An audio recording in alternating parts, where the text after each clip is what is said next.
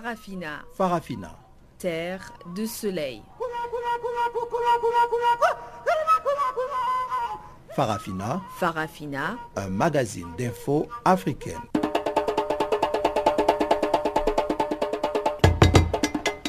Présentation Pamela Kumba. Bonjour à tous et merci d'être avec nous pour cette nouvelle édition de Farafina sur Channel Africa, la voix de la renaissance africaine. Teboro Muswewe est à la technique et voici les titres du jour. Le Parlement gambien prolonge de 90 jours le mandat du président Yaya Jammeh alors qu'Adama Barrow doit prêter serment jeudi. Et la Côte d'Ivoire a encore vibré sous le son des tirs de coups de feu des militaires grévistes. Commémoration de la journée des martyrs centrafricains sous le sceau de la paix. Et nous irons aussi au Nigeria pour parler de cette erreur de l'armée qui a coûté la vie à une vingtaine de civils réfugiés. Et voilà donc pour les grandes lignes du jour. Comme d'habitude, le bulletin des informations vient ouvrir ce magazine des actualités. On se retrouve tout de suite après et je vous laisse donc en compagnie de Guillaume Kabissoso.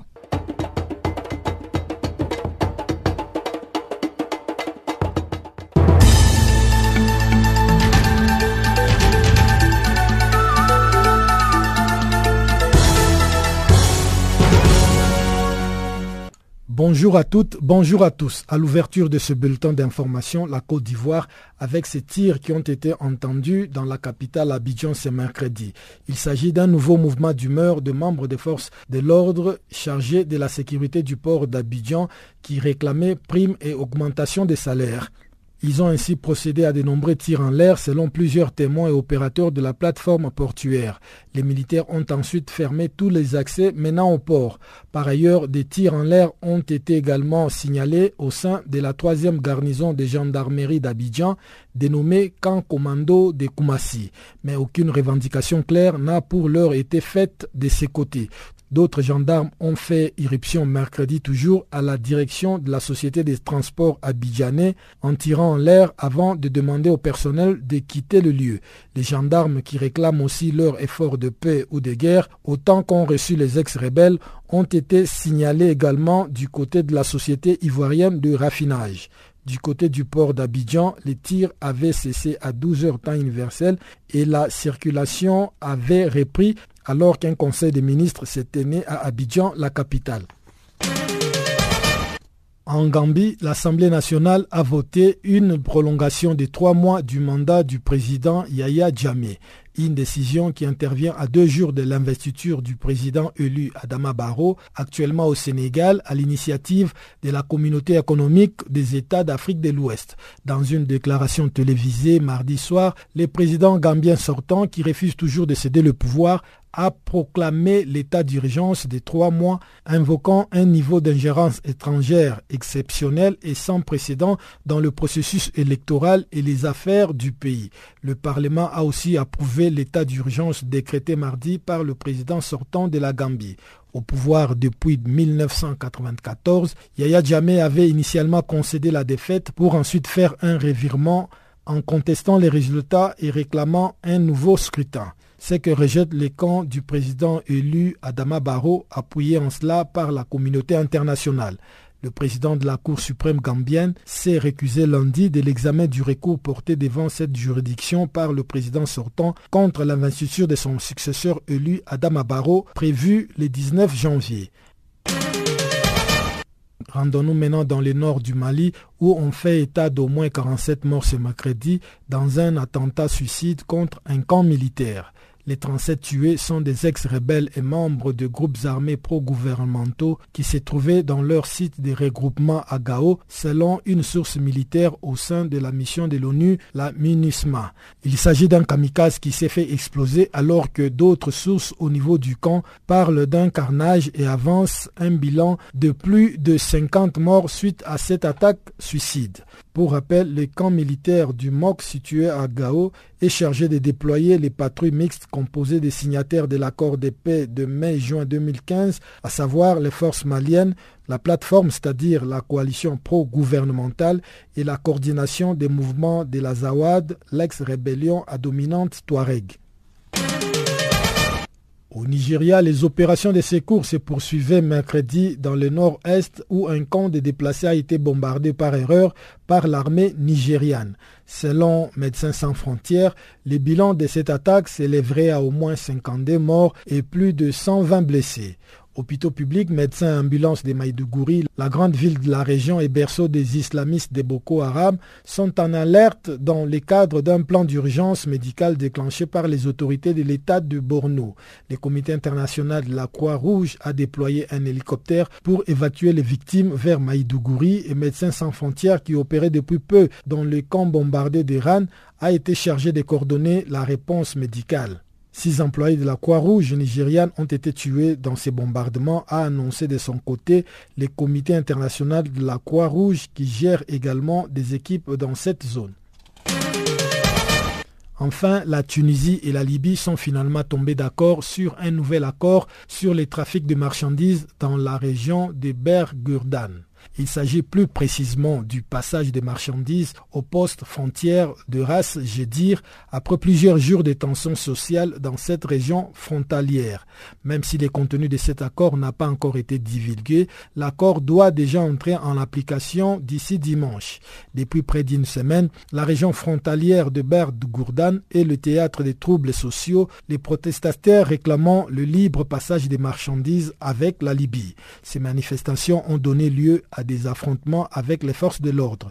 Les autorités tunisiennes font valoir la difficulté de négocier avec la Libye en raison du chaos politique prévalant dans ces pays.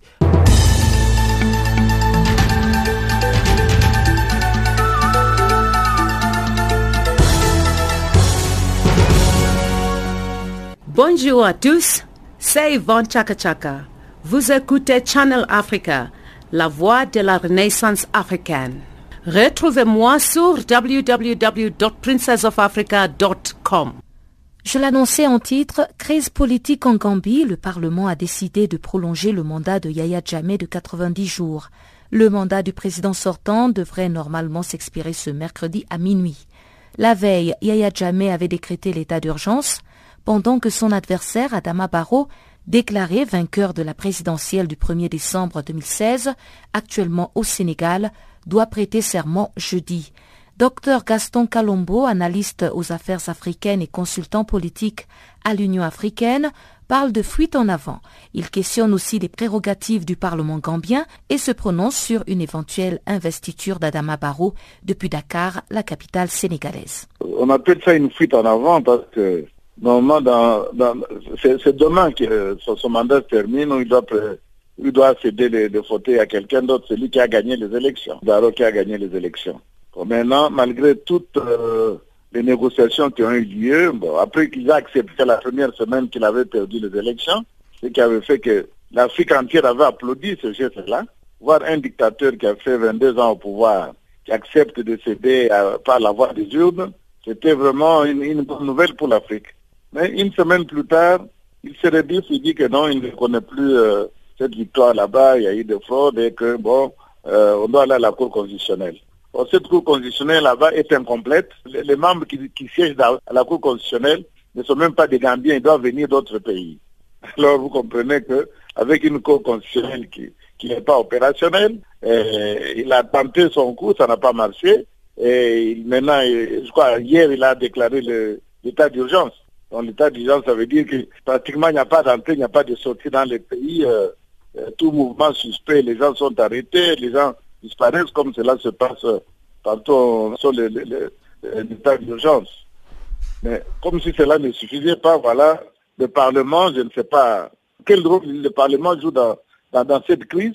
Le Parlement lui donne encore trois mois, alors que le monsieur, il doit céder le pouvoir. Je crois que c'est encore une, une, fois, le, la, la, démocratie se porte très mal en Afrique. Vous voyez les derniers, les dernières élections n'ont pas été en tout cas de, très bonnes élections pour les, pour les pays africains. Mais ces trois mois que le Parlement vient d'accorder à Yaya Tchame, est-ce que ce n'est pas pour peaufiner euh, les pourparlers avec la CDAO La CDAO avait donné, euh, avait donné une limite. Euh, la limite, c'est demain. Parce que demain, normalement, M. Barrault va prêter serment, pas en Gambie, il va le faire à partir de Dakar. Il va prêter serment comme président de la République nous allons nous retrouver avec deux présidents, un qui refuse de partir, l'autre qui, qui est normalement en fonction à partir de demain, mais qui ne sera pas rentré au pays parce que dès qu'il rentre, il est en prison. Donc euh, c'est encore euh, une de ces situations là-bas euh, qui, qui, va encore entraîner encore beaucoup de, beaucoup de problèmes d'instabilité dans un pays déjà pauvre et puis il faut y ajouter l'instabilité et il y aura bien sûr, comme d'habitude, des, victimes innocentes qui vont perdre leur vie.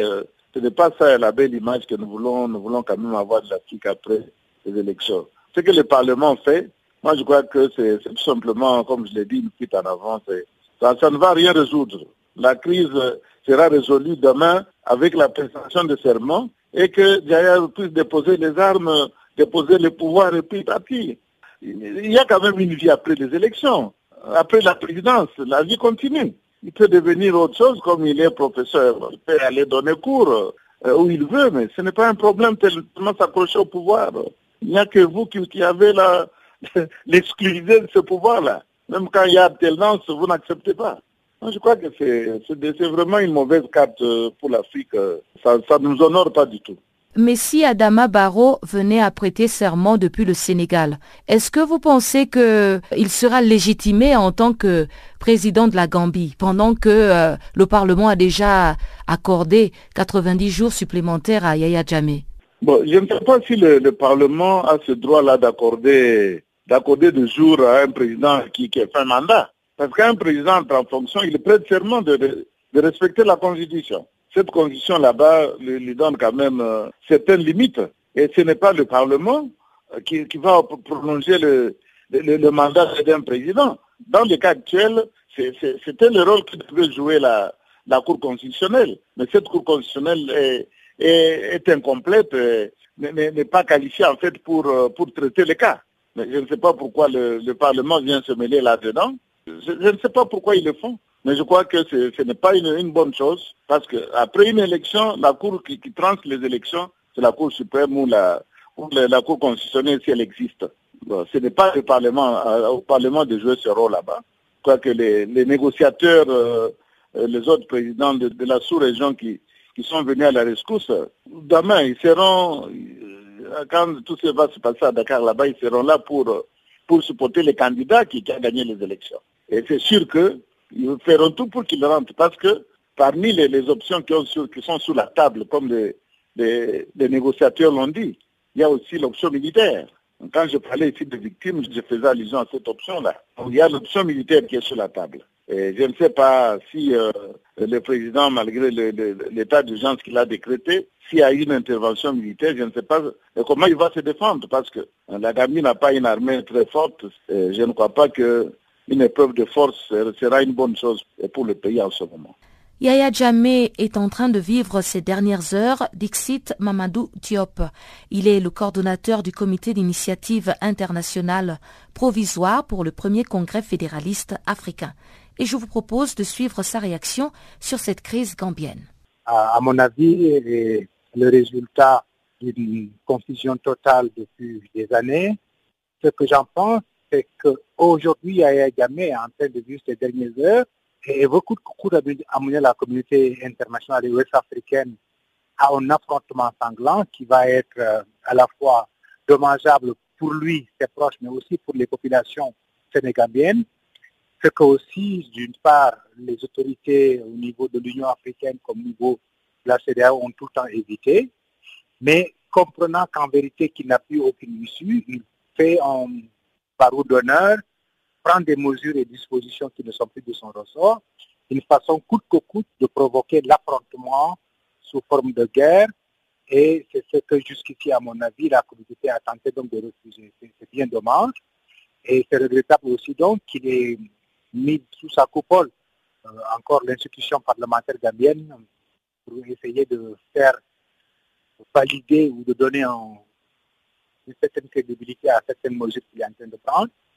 Je crois que c'est toute l'Afrique qui est aujourd'hui concernée par cette crise, qui est une première quand même dans les crises post-électorales en Afrique et qui doit donc euh, aider à mieux penser désormais l'organisation des élections, la proclamation des résultats et la mise en exergue de nouveaux chefs d'État africains.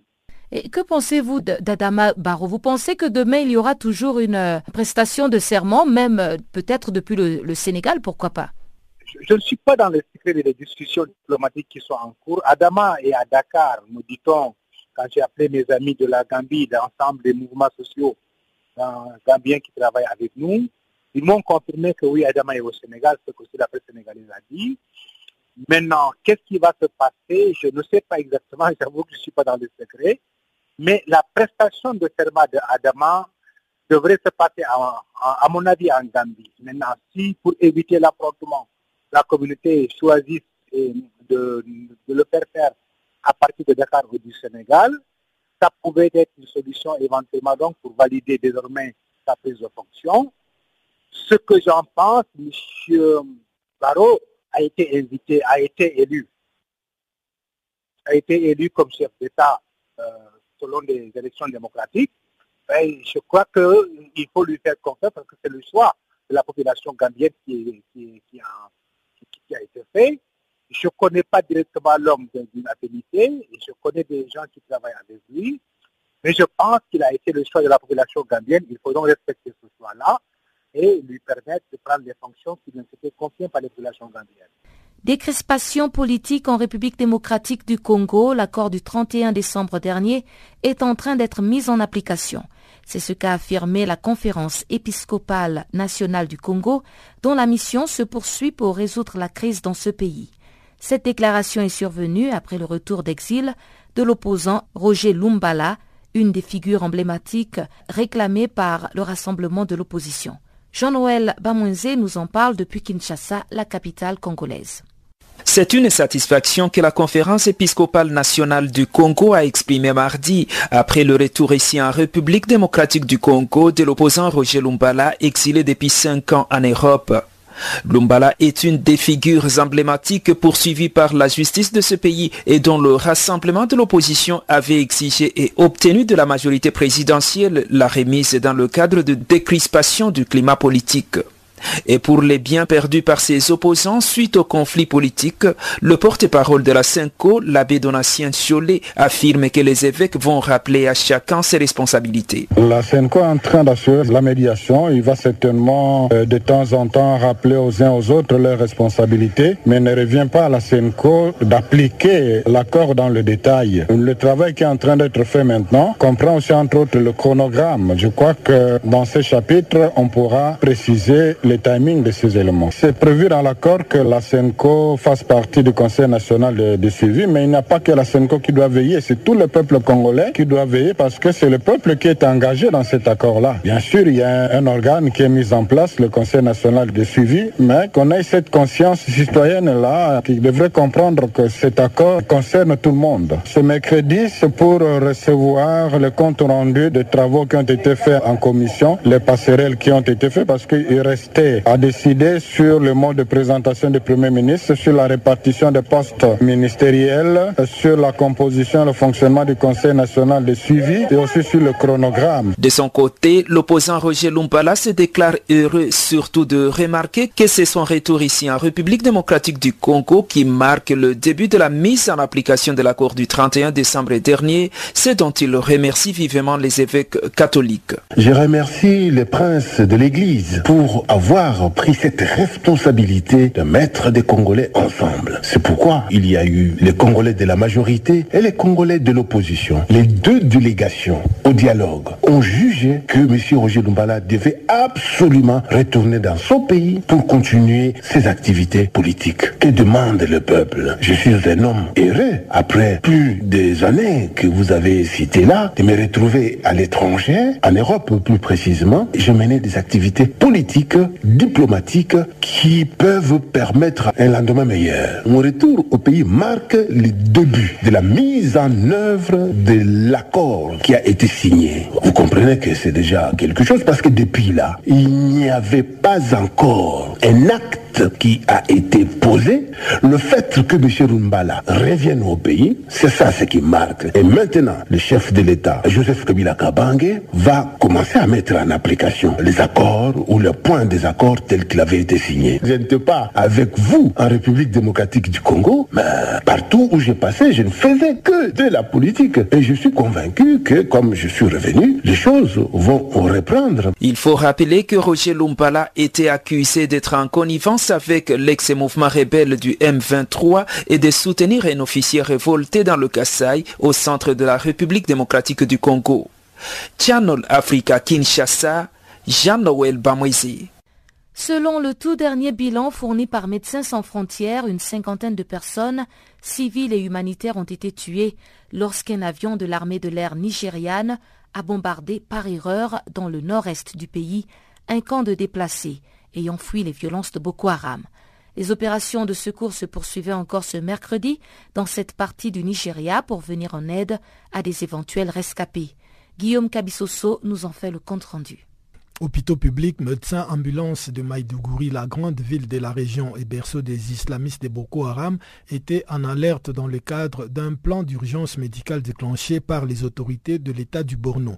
Le comité international de la Croix-Rouge a déployé un hélicoptère pour évacuer les victimes vers Maïdougouri et Médecins sans frontières qui opéraient depuis peu dans le camp bombardé d'Iran a été chargé de coordonner la réponse médicale, a indiqué Issa Gassaou, porte-parole du gouverneur de l'État. Les frappes aériennes ont eu lieu mardi vers 9h local, soit 8h temps universel à Ran, dans le nord de l'État du Borno, alors que les humanitaires distribuaient de la nourriture aux déplacés forcés de fuir les violences. Six employés de la Croix-Rouge nigériane ont été tués dans le bombardement, a annoncé de son côté le comité international de la Croix-Rouge qui gère également des équipes dans la zone. Cette attaque à grande échelle contre des personnes vulnérables qui ont déjà fui des violences extrêmes est choquante et inacceptable, a déclaré le docteur Jean-Clément Cabrol, directeur des opérations de Médecins sans frontières. MSF précise que ses équipes tentent de fournir des premiers secours d'urgence aux blessés, demandant aux autorités de mettre en place toutes les mesures possibles afin de faciliter les évacuations d'urgence. Des images diffusées après l'attaque montraient des enfants blessés en pleurs, le vêtement déchiré et maculé de sang ainsi que des corps allongés sur des nattes et recouverts de couvertures. Des patients soignés à même les sols et des baraquements du camp ravagés par le feu étaient aussi visibles. Le président nigérien Muhammadu Buhari a déclaré dans un communiqué qu'il avait appris avec une profonde tristesse ces bombardements qu'il qualifie de regrettables erreurs opérationnelles. Ces bombardements surviennent alors que l'armée nigériane a revendiqué de nouvelles victoires contre la filiale du groupe État islamique en Afrique de l'Ouest. Le mois dernier, l'armée a déclaré que le conflit entrait dans sa phase finale après presque huit années de violences qui ont fait au moins 20 000 morts et plus de 2,6 millions de déplacés. Le général nigérien Laki Irabor, qui commande les opérations militaires contre le groupe djihadiste Boko Haram, a affirmé que l'aviation avait reçu des informations faisant état du regroupement des terroristes de Boko Haram dans la région de Kala-Balgue. Des bombardements accidentels ont déjà eu lieu par le passé. En mars 2014, un avion militaire avait tué cinq personnes en frappant par erreur le village de Kayamla dans la région de Kondouga dans l'état de Borno. Les chasseurs avaient confondu le village avec un camp de Boko Haram lors d'un raid nocturne. Le calme n'est toujours pas revenu en Côte d'Ivoire. Mardi, des affrontements entre soldats au sein de l'armée ont fait deux morts et une vingtaine de blessés graves. Ces affrontements surviennent au lendemain du versement de la première tranche de la prime que revendiquait une grande partie de l'armée sur toute l'étendue du territoire ivoirien et qui avait conduit à une mutinerie une semaine plus tôt. À noter aussi que les fonctionnaires ont reconduit ce mardi donc leur grève entamée le 9 janvier. Ils revendiquent des augmentations salariales et refusent une réforme des retraites. Notre correspondant à Abidjan, c'est Marius Kwasi, nous en parle en détail. Tout est encore parti de la ville de Boaké, épicentre de la mutinerie de la semaine dernière. La situation n'était pas loin de dégénérer, un combat entre gendarmes et soldats ayant obtenu la première partie des primes par virement bancaire.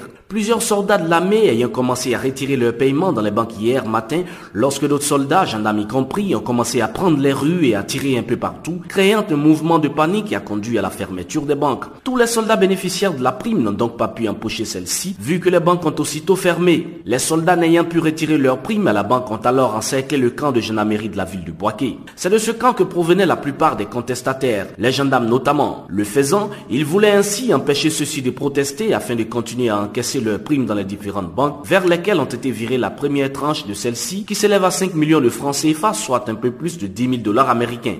Au terme de l'accord conclu la semaine dernière entre le gouvernement et les mutins, 8500 anciens rebelles intégrés dans l'armée devraient toucher 12 millions de francs CFA, soit environ 24 000 dollars américains chacun d'ici à la fin de l'année, dont 5 millions de francs CFA, soit 10 000 dollars versés avant le 5 février. L'accord financier trouvé entre le gouvernement et ses soldats suscite des convoitises chez les autres forces de défense et de sécurité, les gendarmes notamment, qui réclamaient aussi une prime semblable à ceux promis à leurs collègues. La plupart des soldats sortis hier dans les rues étaient notamment des gendarmes, des policiers et plusieurs autres militaires qui voulaient exprimer ainsi leur mécontentement face à ce qu'ils ont qualifié d'injustice. Ils ont affirmé ne pas comprendre pourquoi le gouvernement payait une prime de 5 millions de francs CFA à certains soldats et en oubliait d'autres, tout un groupe qui représente d'ailleurs les plus nombreux. Nous déplorons cette injustice dans notre armée. Tous les soldats ont participé à la guerre, alors s'il doit avoir une prime, elle va être pour tout le monde et pas seulement pour les rebelles intégrés dans l'armée après le conflit. C'est indigné un soldat qui a requis l'anonymat. À Yamsokro, la capitale politique du pays, plusieurs soldats venus des camps militaires à proximité de la ville,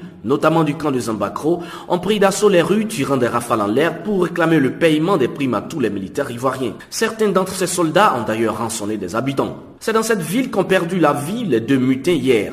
Le premier a été tué par la garde républicaine devant le camp qui abrite cette troupe d'élite qui dépend directement de la présidence. Le deuxième mutin, lui, est décédé dans l'après-midi à l'infirmerie du camp des suites d'une blessure par arme à feu. Ce sont les premiers morts depuis le début du mouvement de mutinerie lancé à partir de la ville de Boaké le 5 janvier dernier. Les militaires tués faisaient partie des soldats qui ont commencé à protester en l'air en tirant dans la matinée. Des échanges de tirs entre militaires venus rétablir l'ordre est à l'origine de ce malheureux incident. Au total, six villes du centre, de l'ouest et du nord-ouest, Yamsekro, Boaké, Daloa, Bondoukou et Dimbokro, ont été touchés par ces manifestations de colère de soldats. Ce matin, au sud du pays, à Abidjan, la capitale économique, des gendarmes commis à la surveillance de plusieurs sites stratégiques, dont la zone portuaire, la zone de la Cire, la raffinerie nationale se sont également mutinés. Ils ont pour la plupart bloqué l'accès à ces sites et empêché un déroulement normal de l'activité en leur sein en tirant des rafales en l'air. Ils estimaient aussi avoir été oubliés dans la répartition des primes promises et versées par le gouvernement à certains soldats. Vu que les finances ne sont pas au mieux avec des tensions à la baisse sur le prix du cacao notamment dont la Côte d'Ivoire est le premier producteur mondial, il sera quasi impossible au gouvernement ivoirien d'obtenir les moyens d'offrir cette prime à toute l'armée ivoirienne et ses forces de défense et de sécurité, fortes de plus de 22 000 hommes. Et comme pour ne pas arranger les choses pour ce gouvernement, ces nouvelles journées de mutinerie surviennent alors que les fonctionnaires ont reconduit mardi leur grève annoncée le 9 janvier. Ces derniers revendiquent des augmentations salariales et refusent une réforme des retraites. Ils ont vu des militaires, des anciens rebelles intégrés à l'armée, pour la plupart, se voir octroyer la coquette somme de 12 millions de francs CFA. Ça ne leur donnera pas du tout envie de reprendre le travail s'ils n'obtiennent pas eux aussi gain de cause, a fait remarquer un observateur de la vie sociopolitique ivoirienne. Pour ce dernier, en offrant aux soldats qui se sont mutinés cette prime, le président Ouattara vient d'ouvrir la boîte de Pandore qu'il aura, selon lui, du mal à refermer. Depuis Abidjan, c'est le Maris pour Canal Afrique. En Centrafrique, on a commémoré ce mercredi la journée des martyrs. Cette journée est dédiée aux écoliers, élèves et étudiants tués lors d'une manifestation le 18 janvier 1979 contre le régime de l'empereur Jean-Bédel Bokassa. Poutou Arcadius, expert en gestion des crises humaines et criminologue, se souvient de ces martyrs tout en appelant la jeunesse centrafricaine à reprendre le flambeau du combat. Ben, tout d'abord, je tiens à rendre un hommage à tout le peuple centrafricain que je porte dans mon cœur et à ces martyrs qui ont versé leur sang pour euh, la liberté. Le 18 janvier 1979 euh, a été une date cruciale pour la République centrafricaine. La jeunesse, à travers euh, les étudiants centrafricains dans l'ANECA, ont décidé de se lever contre la dictature de Bokassa.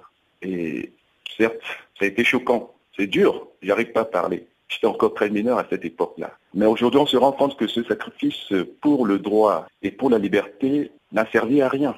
Quand on voit l'état de la jeunesse aujourd'hui, l'état de l'éducation nationale, alors qu'à l'époque, la République centrafricaine était parmi les pays où le système de l'éducation nationale était le meilleur. Mais aujourd'hui, on est au dernier rang là-bas. C'est tout cela qui, euh, d'une manière ou d'une autre, constitue certains facteurs même de notre retard, de notre crise aujourd'hui qu'on n'arrive pas à résorber. Et je pense que cette date restera toujours gravée dans l'histoire de la République centrafricaine. Vu le contexte actuel, on se rend compte qu'on n'a pas compris la leçon de, du passé.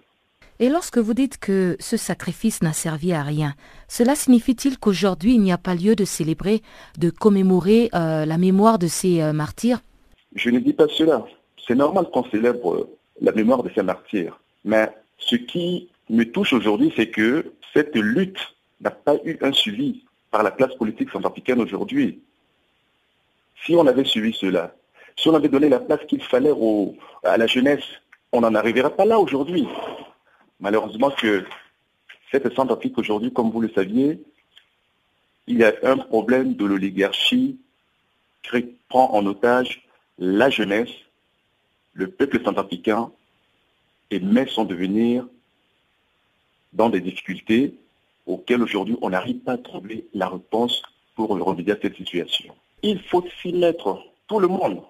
Je vois que nous sommes face aujourd'hui à un gouvernement qui a un à un faible de leadership, y compris l'opposition aussi.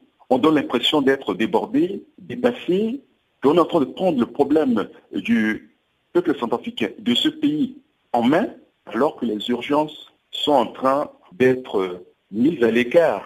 On ne pense plus à cela. On croit seulement à quelque chose. Nous avons le pouvoir, nous avons une équipe, eh c'est notre temps, il faudrait qu'on profite pour dire que oui, on dirige ce pays. Mais lorsqu'à travers le pays, vous trouvez des poches de, de, rébellion, j'appellerais même pas rébellion, des criminels de guerre, ici et là, qui mettent en, difficulté le peuple centrafricain pour son devenir. Et ça, ce n'est plus l'esprit de ce que 1979, euh, le 18 janvier, avait laissé. C'est pour ça que je dis, eh ben, on aura beau célébrer chaque année cette situation. Mais si on ne change pas nous-mêmes, on ne voit pas l'intérêt national, mais on ne changera pas la République centrafricaine.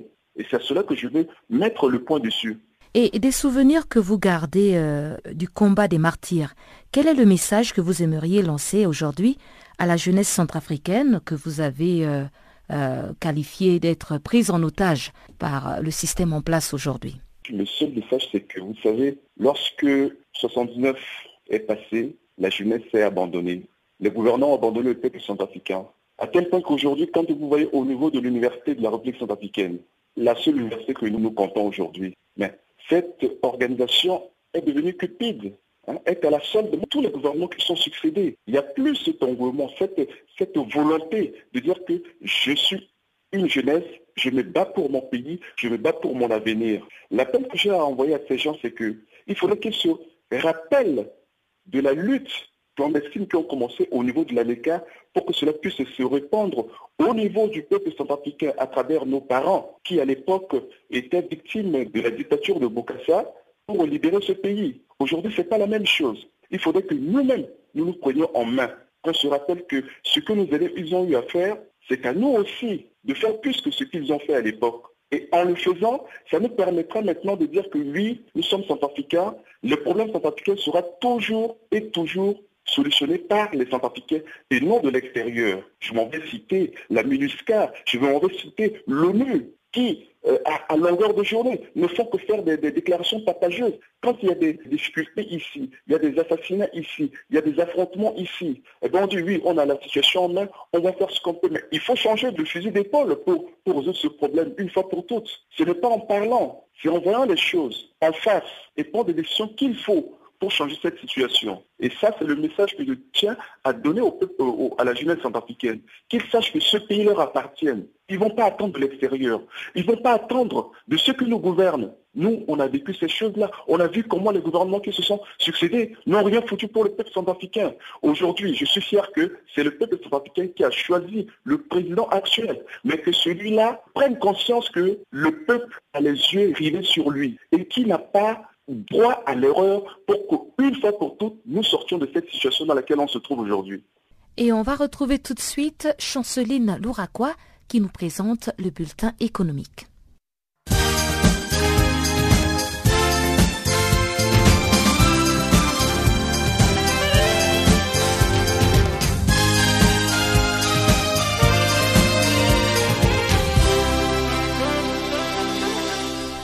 Chers auditeurs de Channel Africa, bonjour. Mastercard lance ce mercredi une application mobile pour les transactions des petits agriculteurs en Afrique de l'Est.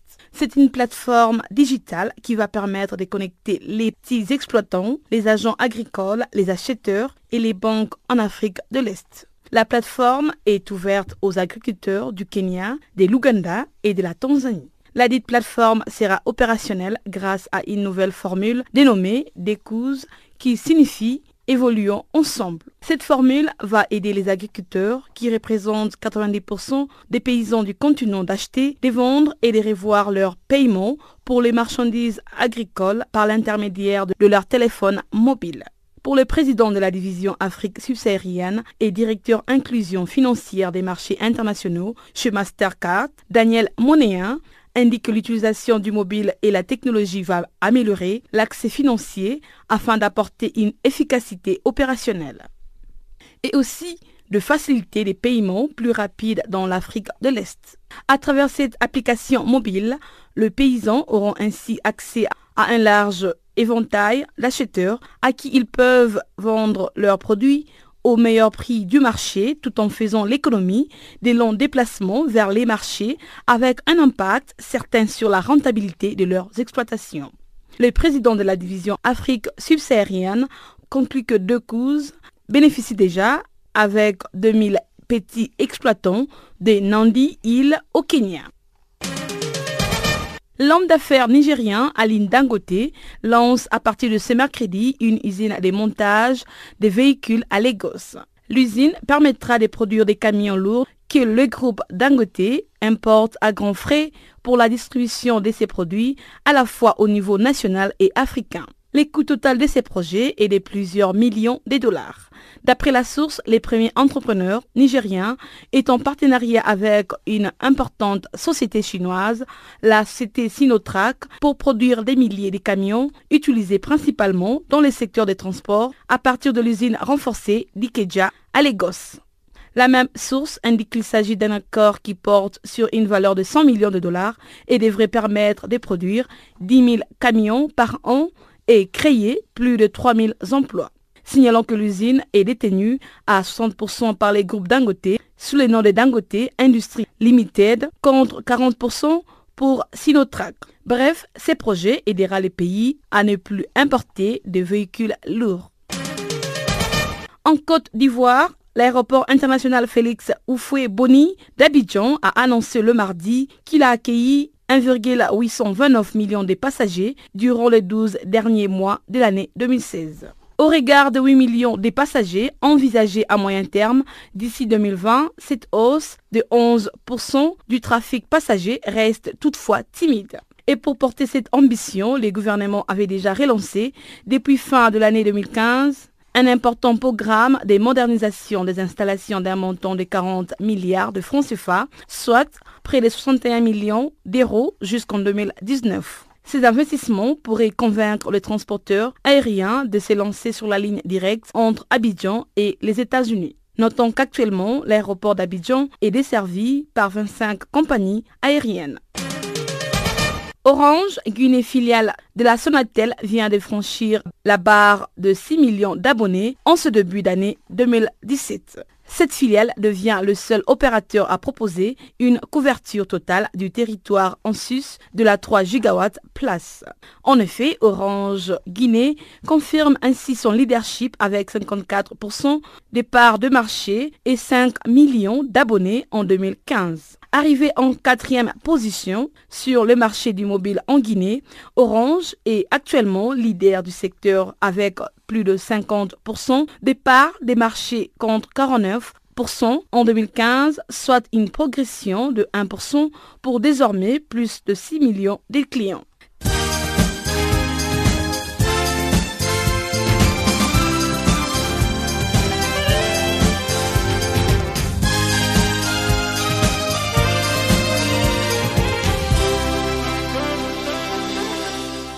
Au Maroc, le Parlement a adopté d'urgence l'acte constitutif de l'Union africaine. L'élection des instances de la Chambre des représentants s'est tenue mardi à Rabat, après celle du président du Parlement la veille. les islamistes ont pu arracher les présidences des trois commissions et l'Union socialiste des forces populaires a fait son retour en grande pompe dans l'arène politique avec l'élection d'Abib El Malki à la présidence du Parlement. L'élection du président de la Chambre des représentants a fait polémique. En effet, au dire des politiciens marocains, la logique de la constitution du royaume voudrait que la majorité gouvernementale soit directement issue de la majorité parlementaire. Et au cas où le chef du gouvernement désigné ne parvient pas à former une majorité gouvernementale, il n'existe aucune solution que de dissoudre la Chambre des représentants puis appeler à de nouvelles élections législatives. C'est donc en fin de journée que l'USP, l'Union socialiste des forces populaires, a conquis la présidence de la Chambre des représentants après l'élection d'Abib El Malki au perchoir. Selon nos confrères du quotidien Aujourd'hui le Maroc, ce poste a été occupé pour la dernière fois par l'USP entre 2010 et 2011, en la personne d'Abdel Wahed Khadi. L'élection d'Abib El Malki ex-ministre de l'Éducation nationale à la tête de la Chambre des représentants, était très attendu, d'autant plus qu'il était le seul et unique candidat. Dans son édition du jour, aujourd'hui le Maroc précise aussi que le nouveau président du Parlement a obtenu 198 voix pour sur les 342 exprimées, en plus des voix du groupe parlementaire de son siège. Le nouveau président a reçu le soutien des parlementaires du parti Authenticité et Modernité, du Rassemblement national des indépendants, de l'Union constitutionnelle et du Mouvement populaire. De leur côté, les parlementaires du Parti de la justice et du développement et du Parti du progrès et du socialisme ont choisi de voter blanc. Ainsi, l'opération de vote a enregistré 137 bulletins blancs et 7 nuls. Le groupe Istik-Lalien de l'unité et de l'égalitarisme a pour sa part choisi de se retirer de la séance d'élection du président de la Chambre des représentants. Celle-ci s'est déroulée conformément aux dispositions de l'article 62 de la Constitution et des articles 15, 16 et 17 du règlement intérieur de la Première Chambre. Les députés ont procédé à la désignation des présidents des neuf commissions parlementaires et les huit vice-présidents de la Chambre. Il faut aussi souligner que l'élection du président de la première chambre parlementaire du Maroc s'est tenue dans un contexte particulier, étant donné que le chef du gouvernement, Abdelilah Ben Kiram, n'a pas encore réussi à former une majorité gouvernementale. Le Parlement devrait donc reprendre du service d'urgence et pour cause, après l'élection d'Abib El Malki à la présidence de la Chambre des représentants, le Premier ministre Abdelilah Ben Kiram perd une carte importante pour ses négociations avec les partis, selon des analystes politiques. Sa marge de manœuvre s'est nettement réduite et nos confrères du journal Wabiladi nous expliquent par contre que l'élection d'Abib El Malki pourrait être un premier pas vers un retour aux urnes. L'article 96 de la Constitution du Royaume précise en effet que le roi peut, après avoir consulté le président de la Cour constitutionnelle et informé le chef du gouvernement, le président de la Chambre des représentants et le président de la Chambre des conseillers peut donc dissoudre les deux chambres ou l'une d'elles seulement. La dissolution a lieu après un message adressé par le roi à la nation. Avant l'élection d'El Malki, l'application de ce texte n'était pas possible, mais maintenant que la Chambre basse a un président, toutes les conditions nécessaires sont réunies pour permettre au monarque de convoquer des élections anticipées. Un projet de loi relatif à l'acte constitutif doit être absolument adopté d'ici le 20 janvier par les parlementaires pour permettre au Royaume de retrouver son siège à l'Union africaine. La réintégration du Maroc sera l'un des enjeux du prochain sommet de l'Union africaine qui se tiendra fin janvier à Addis Abeba et auquel prendra part bien évidemment le roi Mohamed VI. Africa, oh, oh, Africa, oh, Africa, Africa, Africa, Africa. Je m'appelle Salif Keita. Vous écoutez Channel Africa, la voix de la renaissance africaine. Au Cameroun, les activités des deux mouvements anglophones, à l'origine des contestations et revendications sécessionnistes dans les régions anglophones du pays, ont été interdites et leurs leaders mis aux arrêts. Un nouveau développement qui intervient alors que les pourparlers engagés depuis deux semaines entre les autorités d'une part et la CAC-SC ainsi que le CNCN d'autre part ne fait que s'enliser.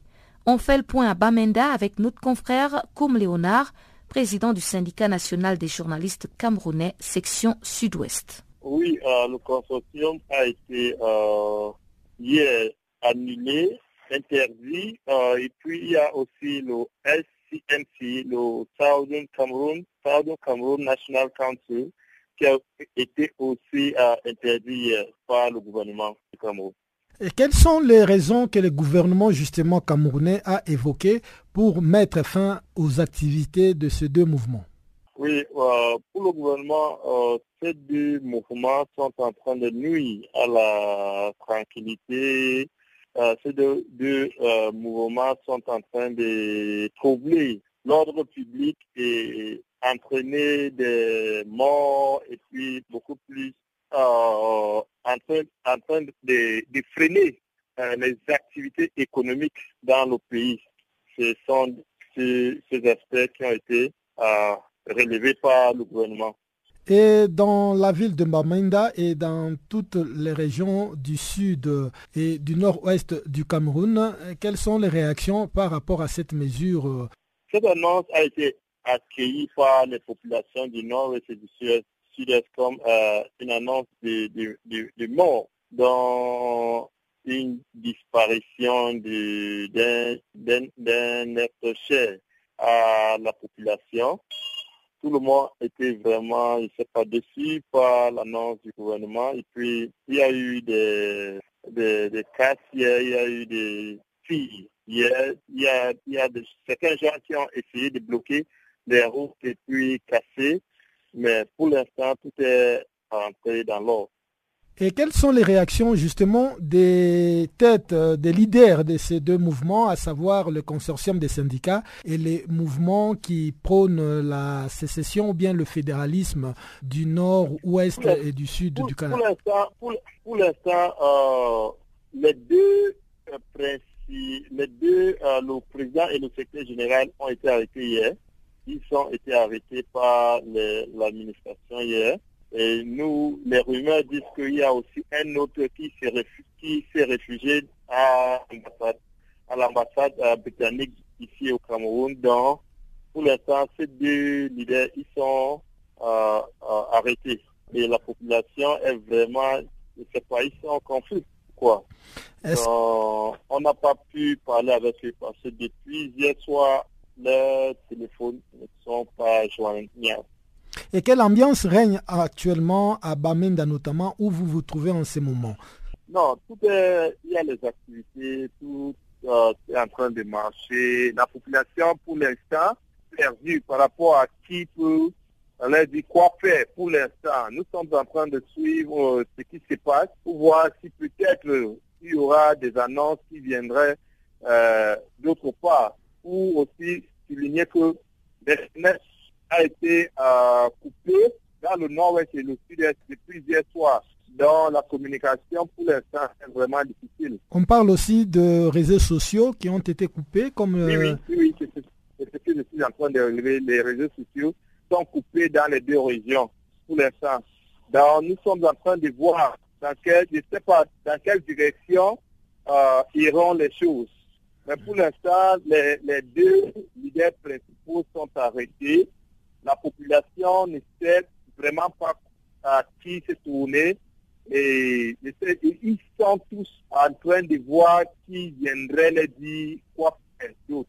Est-ce qu'on remarque une présence policière euh, dans la ville de Babinda Oui, comme d'habitude, ils sont là, dans les coins, toujours en train de regarder euh, si un mouvement peut se, naître à tout moment. Donc ils sont là, ils sont, ils sont là, sont très présents dans tous les, toutes les villes. À Boya, ils sont là, à Limbe, ils sont là, ils sont là partout. Pour veiller que euh, les choses ne tournent pas à la violence. Place maintenant au sport avec Chanceline Louraquois.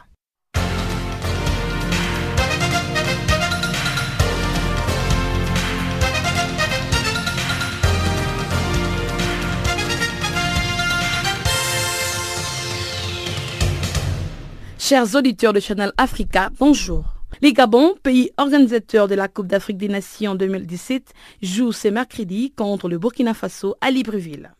L'autre rendez-vous de la soirée, le Cameroun, s'opposera à la Guinée-Bissau à Libreville, toujours pour les comptes du groupe A.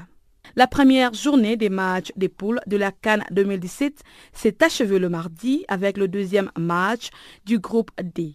Le Ghana a battu l'Ouganda sur les scores de 1 but à 0 grâce à André Ayew qui s'inscrira à la 30e minute sur penalty à Port-Gentil. Après des premières minutes équilibrées durant lesquelles le crâne embêtait leurs adversaires, les Black Stars a dû enclencher une vitesse supérieure.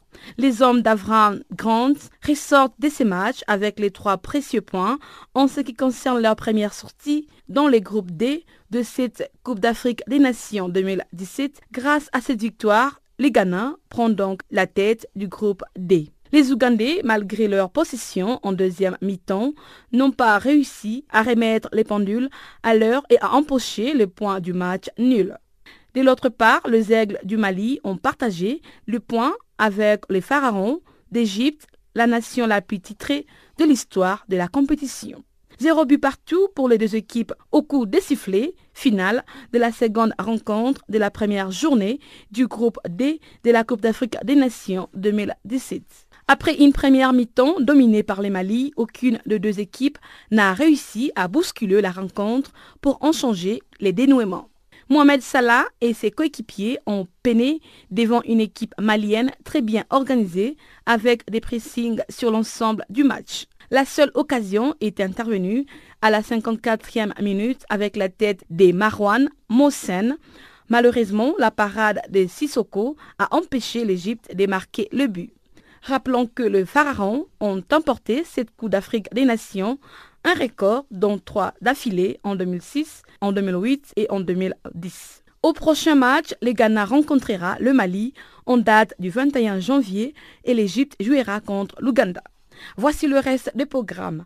La Côte d'Ivoire s'opposera à la République démocratique du Congo le 20 janvier prochain et le Maroc jouera contre les Togo pour les comptes du groupe C à OIM. Le 22 janvier, le Cameroun va jouer contre le Gabon à Libreville et la Guinée-Bissau s'opposera au Burkina Faso à Franceville.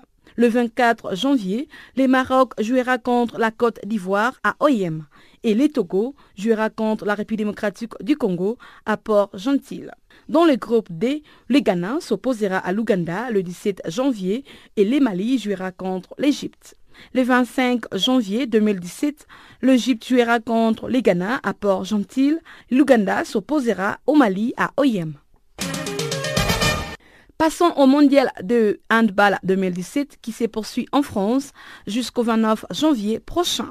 Les Bleus ont remporté leur quatrième victoire en autant de matchs en s'imposant nettement face à la sélection russe le mardi soir. Sur le score de 35 à 24, les Français remportent ainsi leur quatrième match en quatrième rencontre et s'offrent la première place du groupe A. Déjà qualifiée pour le huitième de finale, l'équipe de France rencontrera la Macédoine, l'Islande ou la Tunisie. Les Bleus ont encore un match de poule à jouer le jeudi dans les après-midi face à la Pologne. La Russie s'opposera au Brésil et le Japon jouera contre la Norvège. Signalons que tous les matchs du groupe A se déroulent au parc des expositions de la Beaujoire à Nantes. Ces mondiales de handball se déroulent en deux phases, entre autres la phase préliminaire qui est organisée en quatre poules et se déroule du 11 janvier au 20 janvier prochain. Les quatre premiers de chacun de groupe A, B, C et D sont ensuite qualifiés pour les huitièmes de finale qui sont prévus le 21 et le 22 janvier prochain. Et les équipes éliminées jouent la Coupe du Président pour déterminer le classement de la 17e à la 24e position. Ces matchs à élimination directe permettent ensuite de qualifier huit équipes pour les quarts de finale prévus le 24 janvier prochain.